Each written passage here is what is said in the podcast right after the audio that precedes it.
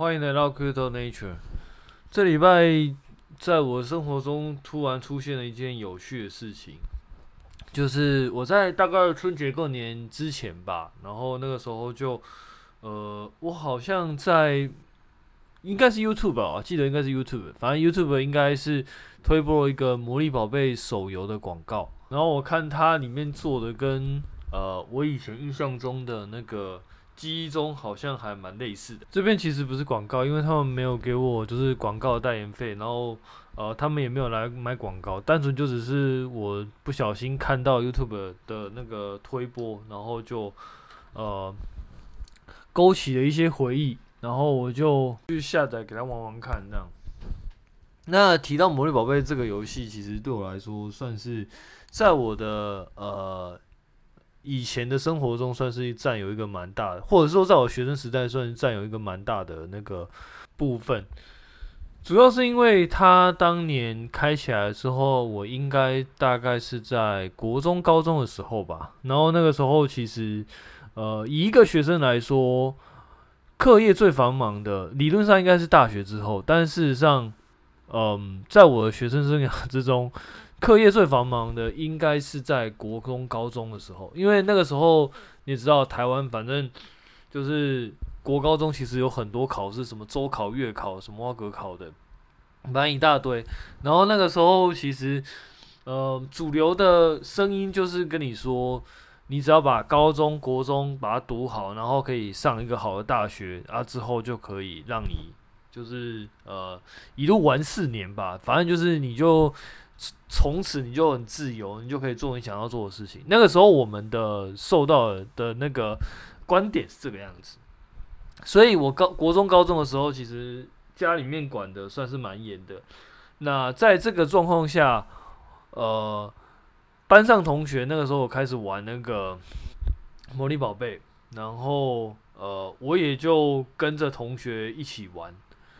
那当然。那个时候其实有很多趣事啊。首先，我最印象最深刻的就是我们家那个时候的网络连线品质非常的差，它是属于那种五十六 K 波接连线，就是会滴抖滴抖滴抖那种的，然后还咦哦那那种，然后整个电话都被占线。那这种这这样子会有什么问题呢？首先，你在玩游戏的时候电话打不进来。我看那在那个时候没有什么手机的状况下，电话基本上就是。呃，人家唯联络你家唯一的一个方法就是透过电话啊，电话被占线，很想当然你可能就很容易被骂嘛，这是这这是一个。然后第二个就是说那个连线品质非常的不稳，因为有些时候可能会断线。哦，我还记得那个时候，嗯、因为大。大家同学嘛，那下那个下课的时候可能就会一起玩。那我们家本来就已经算是管得比较严，所以玩的时间本来就不多了。然后好不容易可以一起玩，然后要去一起去打 BOSS，然后结果打到一半，因为我们家的那个连线品质太差，然后结果断线。啊，我就在我就在打 BOSS 的时候断线，然后因为那个 BOSS 它会有一个算是有一个任务物品，那有那个任务物品之后，他们就可以去。另一个阶段，那我因为就没有就没有参与到那个过程，所以我就没有办法进去。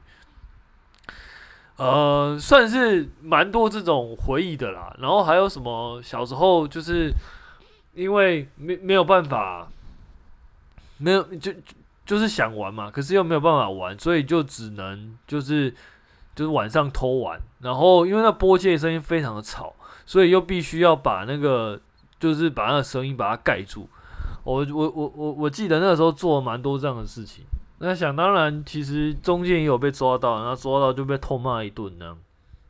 算是一个光光是玩游戏这件事情就已经是有很多回忆了，更不用说这游戏本身里面那个时候其实承载了蛮多，就是各式各样的回忆。其中我觉得里面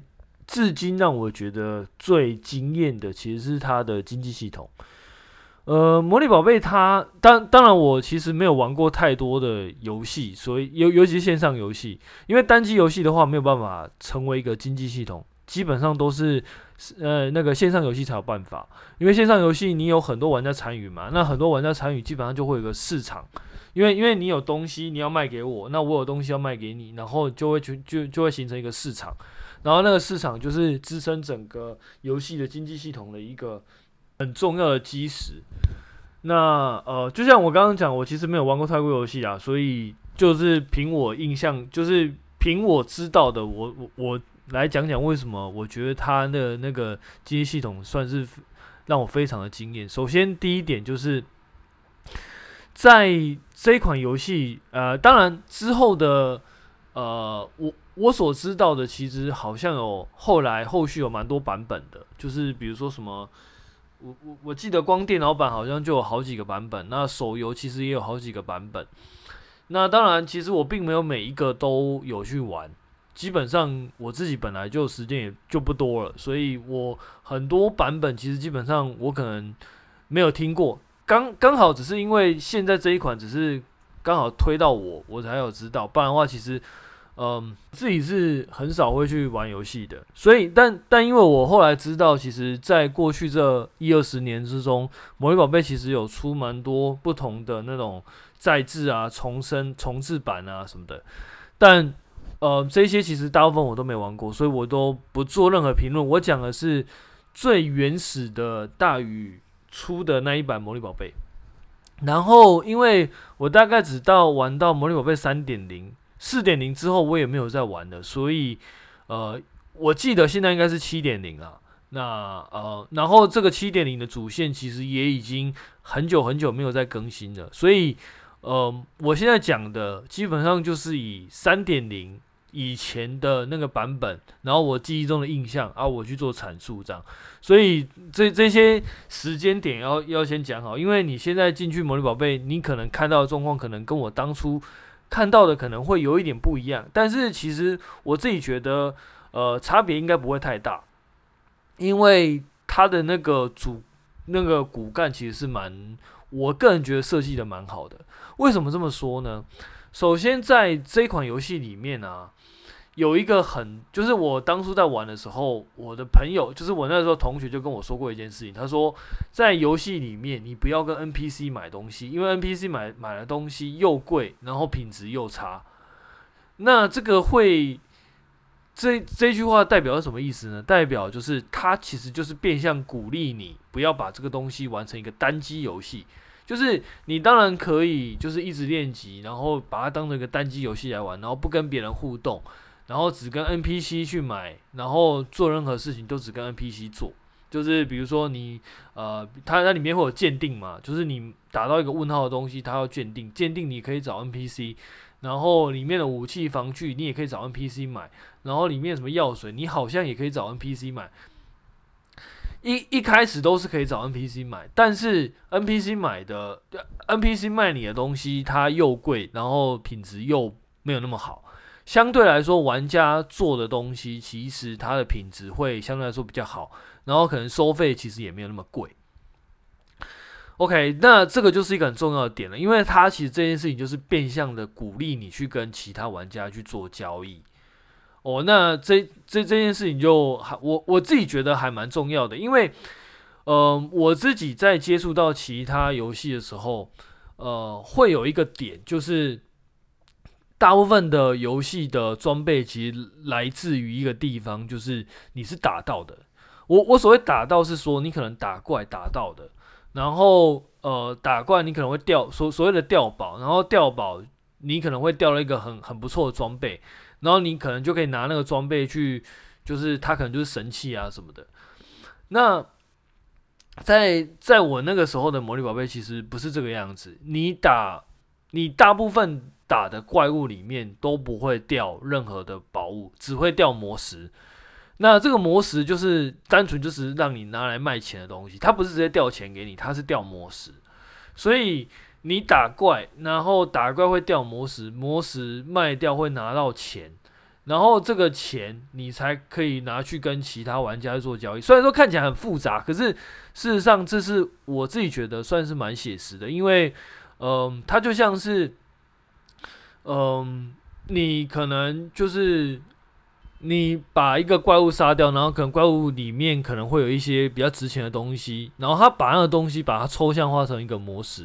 然后用这个魔石去去卖掉。我我觉得是相对来说比较合理，因为有些游戏它是呃打完之后它只会掉钱给你。那这个我就觉得呃蛮奇怪的，因为魔物其实基本上应该不会有钱，但当然这个东西是要看那游戏的设定啦。但是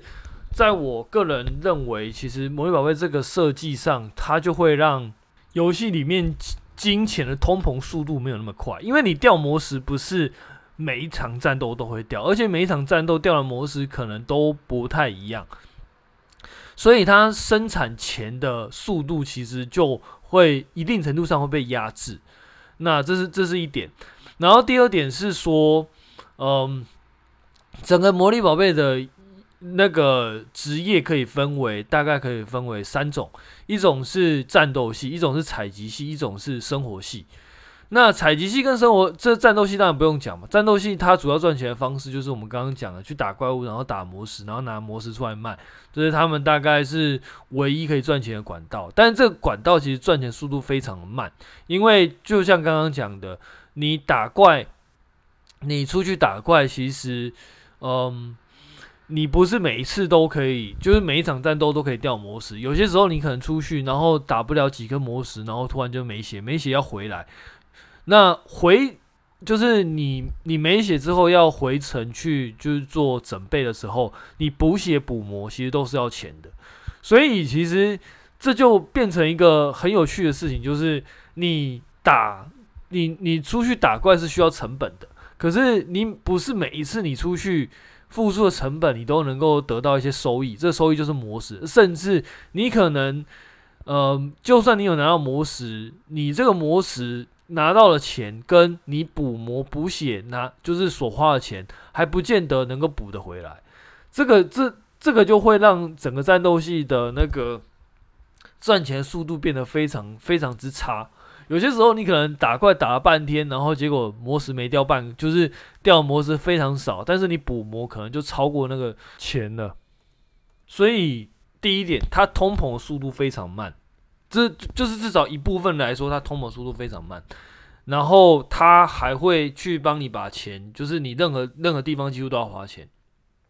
刚刚讲的补魔补血要花钱，然后你可能鉴定东西要花钱，买装备要花钱，所以战斗其实是非常花钱的职业。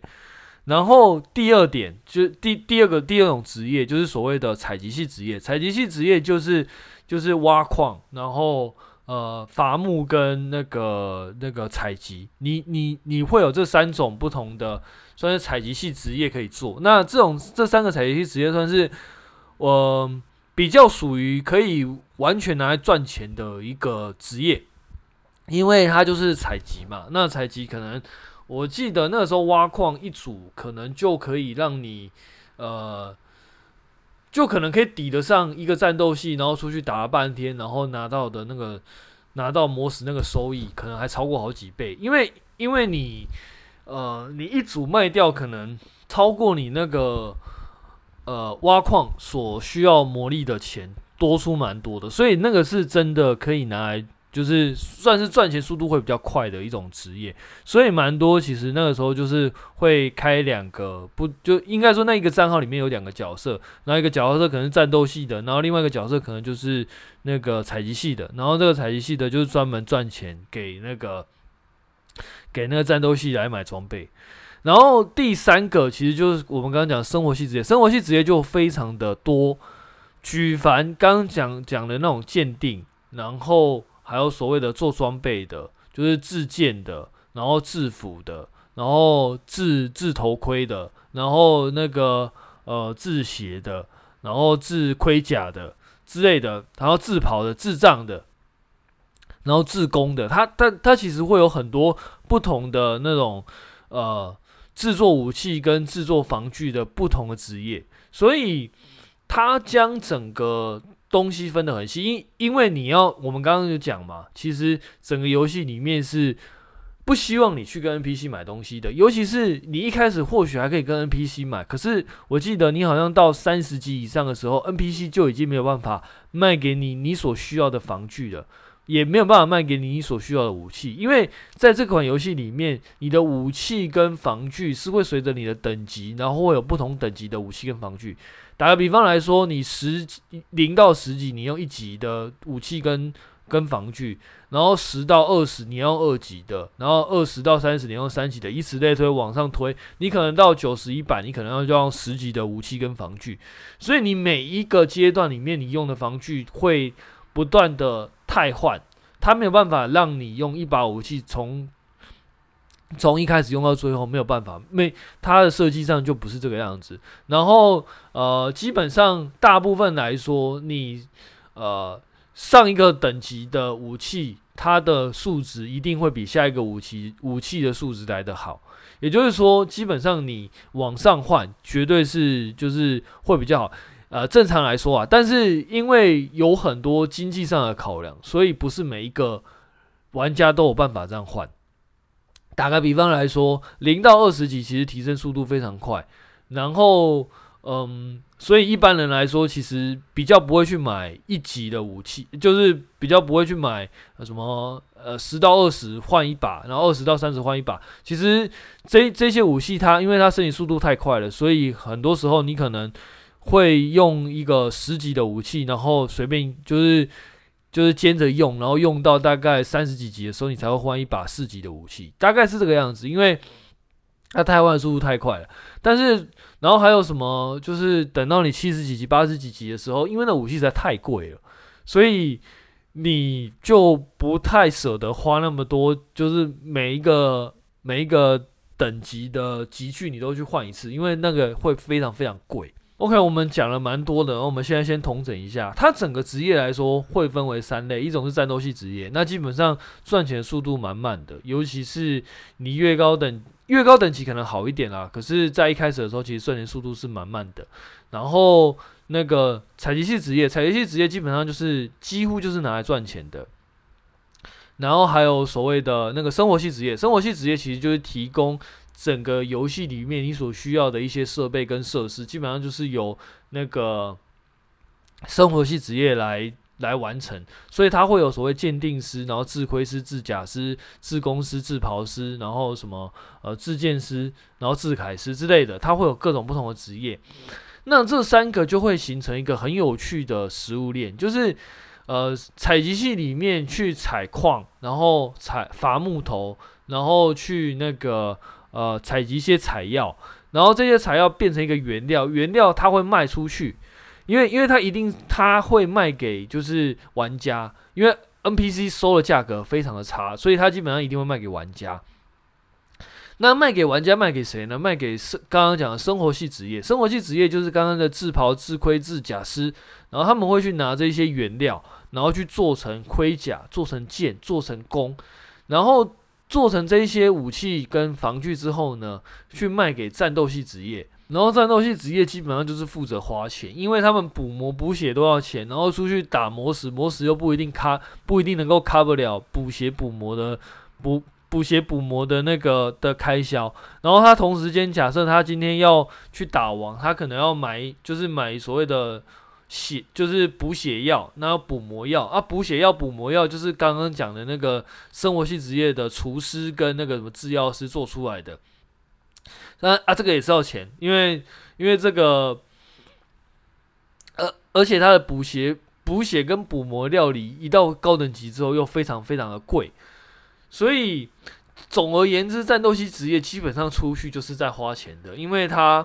呃，举凡刚刚讲的回城补血补魔要钱，然后出去买买那个呃补血药跟买补魔药都要钱，然后再加上你出去打魔石。你打回来的魔石又不见得能够 cover 你补血补魔的那个的开销，所以这样这样总体起来，其实你就会发现战斗系其实就是帮助你这这一些就是金币直接被烧掉，因为它呃他做任何东西都需要花钱，然后那个生活系职业跟生采集系职业，其实他们也是他们做那些事情，其实都是需要去磨。就都需要用魔力，那这个魔力其实本身也是要钱的，所以其实，嗯，基本上采集是职业、生活系职业跟战斗系职业，他们做任何事情其实本身就要都要花钱，他们就是用钱去去就是去做他们的事情。那基本上战斗系职业，他就是赚钱，就是他能够 return 的速度。会比其他两种职业来的慢很多。至少我那个时候在五十呃六十几级之前，大概都是这个样子。啊、那六十几级之后我就不知道了，因为六十几级之后，其实很多那种呃高价的魔石，然后不断的推陈出新。那后来形成一个什么经济体系，我就不太我就不太清楚了。然后这个游戏里面还有一个很很有趣的那个的职业叫做那个呃封印师，封印师就可以封印里面的怪物，然后当做你的宠物。那宠物其实也是可以拿来交易的。那所以我们刚刚讲了生活系职业，基本上它就会形成一个很有趣的交易系统。那呃，而且其实还有一个东西，我觉得很值得提的，就是魔力宝贝它的交易的那个界面。它那个交易的界面其实就有点像是我们现在的那个，呃，我们我我们现在在讲那个区块链的合约，它它那个它的东西是两个界面，然后各自把自己的东西跟钱放放上去，然后放上去之后，两假设双方都同意的状况下，你的物品就会去做一个 switch，就就会做交易。这事实上就跟合约的那个制作是有点像的，它它是一个 atomic 的东西这样。因为如果有一方取消，整个交易就会回到原来的地方。这样，我觉得这几个设计都还蛮都还蛮不错的。那，呃，我们先总结一下，为什么我会说这样子的东西，其实这样子的经济系统其实是非常不错的呢？因为它其实间接的去制作了一个呃非常算我我个人觉得算是非常坚固的一个呃。经济的一个系统，因为它是一个循环。那战斗系不断的花钱，然后采集系跟生产系不断的去去生产一个钱出来，然后就此维持一个玩家间的交易体系。因为，呃，至少在我那个时候玩的时候，没有几乎没有什么游那个游戏里面怪会掉一些很好的宝。大部分比较好的武器其实都还是由玩家制造出来的，所以在这状况下，整个那个呃经济系统就会变得非常有趣。那魔力的魔魔力宝贝的那个币值也是当年我看过所有加那个游戏币里面，它的币值是最高的。我记得当年好像是一块，诶，我记得好像是一块。呃，一台币兑三百魔币的样子，其实，在当初其实算是蛮蛮，就是它的价值其实是蛮高的，因为我记得当初好像什么天堂什么的，那好像都是一个台币一块，好像兑好几千块的样子。我我记得啦，其实但但其实我自己很少去做这样子的东西，所以而且我也没有在玩其他游戏，所以。我我只是依稀记得那个时候在那个一些网站上看到那个兑换价格好像这样。OK，那我们拉回来，今天为什么会讲到这件事情呢？因为其实，呃，其实我后来再会去，就是比如说像我们现在在做一些区块链啊，然后做一些 trading 的事情，你再回去看一下这个它里面游戏的这个经济这个事情，你就会觉得它事实上跟区块链的东西其实。我个人觉得，我个人觉得其实是蛮像的，嗯，那些采集器其实就有点像是我们现在的这些矿工，他在里面去是提供一些服务。啊，或许你你认为区块链里面的服务可能对某些人来说不是非必要的，可是至少在那个游戏里面，或者说在区块链本身，其实这个服务就变得是一个必要的东西。那你在里面是。提供一个服务，然后这个服务是可以产生一些经济价值，至少在那个游戏里面的经济是这个样子。那形成这个经济价值之后，它就会不断的去做一个循环，然后在那个循环里面，它就开始会有一些呃。币值的交易，就比如说你在你在游戏里面，那这个币跟现实世界币用多少去兑换？那其实这个东西其实就跟我们在就是各种链上的币，然后跟现实世界的法币去做兑换，其实我觉得是是真的有一些异异曲同工之妙。然后它里面的那些框架跟那个木头的价格，然后还有那个。那个采集药草的价格也是会有它价格波动的变化，就是有些时候它卖的比较贵，有些时候它卖的比较便宜。这个东西其实就跟我们现在在看很多原物料它的那个价格波动，其实就我个人觉得是蛮像的，所以呃，后来再回去看这款游戏，我就会觉得还蛮特别的，是真的蛮特别的。但撇开一些自己以前的记忆先不看，就是比如说以前跟大家一起去打王，然后大家一起去打 BOSS 的这一些经验呃经历，我们先不看的状况下，其实是光这款游戏它的设计上，我个人觉得。呃，就是还蛮厉害的，因为它整个就已经把整个游戏里面的经济系统把它就是把它做出来。然后这个游戏的经济系统并不是由官方去做调整的。为什么这么说呢？因为，嗯、它不像现在的游戏里面，现在游戏里面它的经济系统其实很大程度上可能会随着官方的一些呃。呃，算是参数的调整，然后就会有很多变化。为为什么这么说呢？因为现在的游戏其实他们都会仰赖一种，大概就两种，一种就是你打 BOSS 战，或者是说打一些关卡，你得到的奖励。然后这个奖励其实它的会爆出来某一些好的武器的几率是可以被调整。它不是说你去打就一定会爆。那当然，你今天把爆率调高了，那打的东西多了。多了就有可能会让整个东西的价值会往下掉，因为你你可能供给就会大于需求嘛。你你本来你之所以价格会往上涨，就是因为大家买不到，然后你的供你的供给很少，那但是你的需求很强大，所以你就会把那个价格武器推高。然后嗯，所以当今天当这个武器的爆率被调高或是调低的时候，可能就会间接影响到这个武器的价格。那这这这是一个，然后另外一种就是另外一种线上游戏比较常用的，就是所谓的卷轴，或者说去改造某些东西。那你可能就花一些钱，然后想办法把你的武器，把它就是把它的那个武器品质把它冲高。那冲高一样，这些东西都是有几率的。那它有几率，它的数值是很好；有几率，它的数值是很差。这样的机制其实就会很容易会让整个武器的价格波动性非常大，因为因为同样一把武器，它的它的那个数值可能就会天差地远。可是在，呃魔力宝贝的状况，其实相对来说会比较少，当然不是说没有啦，因为因为你游戏参数调整，势必一定会整对整个游戏里面的经济一定会有所影响，那是一定的，只是说影响的多寡。为什么这么说呢？我们拿游戏拿游戏里面武器来说好，整个游戏里面的武器它的数值是固定的，因为我记得当初其实也没有所谓的什么，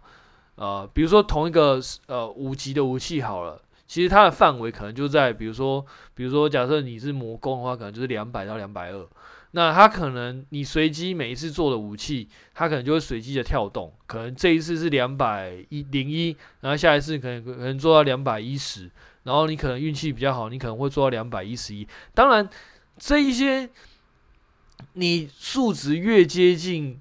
那个范围的区间的上缘，那这一把武器当然可能就会卖的会越好，这是这是一定的。所以，当你把这个武器的爆率去，就是做成某一些武器的那个呃数值，你的 range 去给它调整的话，比如说你。呃，提升提升呃，做出来数值到上缘的几率，假设调高了，那可能连带的就会让这个武器的的那个价格会往下降，这是一定的。只是说，因为你假设我们今天是看那个你的武器它的供给量的话，其实它的供给量并不是来自于官方数据的调整，而是。取决于有多在这个游戏里面有多少个制武器的，有有多少个可以达到这个等级制武器的的角色。简简单来说，就是假设你做七级武器啊，七级武器的剑，那这个游戏里面，这个或者说这个伺服器里面有多少个可以制作七级武器的的武器师傅，然后还有原料的成本。就会去大概的决定了这个武器的价格，所以它某一种程度上，它会对于官方数据的调整会有一些改，就是会有一些缓冲啦。因为呃，七级武器它的 range 可能就在这边，那当然你呃武那个武器数值高一点，那可能就会卖比较贵；啊，武器数值低一点，那可能就卖的比较便宜。可是它的 range 就大概就在那边，那范围上它就是不会跳太大。可是，在现在的那个武器，很多武器打造系统里面，它可能会有一些什么，嗯，就算你打造了，你可能会有几率打造出呃比较高品质的武器跟比较低品质的武器，那那个武器的数值就会变得差别非常的大。也就是说，嗯，官它对于官方的那个数据的调整就会非常敏感。就是假设今天这个武器爆率突然间拉高了，那这个武器可能就有可能它的供给就瞬间大于需求，然后就会让整个武器的那个价格变得比较低。那这是打造的状况，那更不用说一些像那个你如果是打怪会爆武器的，那那就更是这个样子，因为打怪会爆武器的基本上就完全取决于运气了。所以我会说，就是魔域宝贝它经济设计的系统算是还蛮有趣的的原因就在这边，因为它确实是呃做到一个很不错的平衡，至少我那个时候会认为做到一个很不错的平衡。但后来其实有很多不同的因素去影响啊，比如说会有外挂。那其实当年大宇其实是蛮努力去抓外挂的，啊，只是后来可能就呃可能就没有那个动力去抓了吧。啊，不过因为后来我也没有再玩了啦，因为呃后来上高中之后，其实就没有太多时间玩了，所以就没有就是没有到 follow 到，所以我讲的东西大概就是一点零到二点零之间，然后三点零之后的我其实大概就没有太多机会去去玩了，所以这那些东西其实对我来说我就不太清楚了。今天为什么会提到这件事情呢？其实，首先当然就是看到《魔域宝贝》的手游，那勾起了我蛮多的回忆。那呃，然后也间接让我去回想到这个游戏里面的经济系统。那之所以会会提到这个，是因为我自己觉得这个经济系统跟现实世界我们在用的经济系统其实是有一点点类似的。然后它其实更贴近的是我们现在在区块链所所面临的这套系统。因为在里面有所谓的，就是提供者，就是提供服务的人，比如，比如说我们刚刚刚刚所听到的那个采集器，它可能就是我们现在的 validator，然后里面会有所谓的一些各种 contract 的提供者，那可能就是我们刚刚讲的生活系职业，那他可能提供很多服务，那基本上这一些服务。然后再加上我们这些，就是里面在里面使用这些服务的人，就会形成一个呃很有趣的经济体系。那这个经济体系确实是跟现实世界会有一些相关性，但是它又有保有它自己的一些独立的运作性，我觉得算是还蛮特别的。那像这样的东西，也是我对于区块链未来的一些发展一个还蛮有趣的一个想象啊。因为现在他现在我们面临到的那个呃状况已经跟当当年不太一样，因为当年其实他他那个比较单纯，他那个就是在一个游戏里面的一些经济系统，但是我们现在所遇到的其实是一个呃可能跟现实世界会有一个更深的连接，然后这个东西也不是某一家公司可以决定那些汇率，所以。嗯，我觉得在这中中间，我们还是可以慢慢的观察，看看目前区块链专案它会慢慢的往哪个方向走。这些东西都是我觉得在这些比较跟参考之中，我觉得还蛮有趣的一些收获。那我们今天先讲到这边，那我们下次见，拜拜。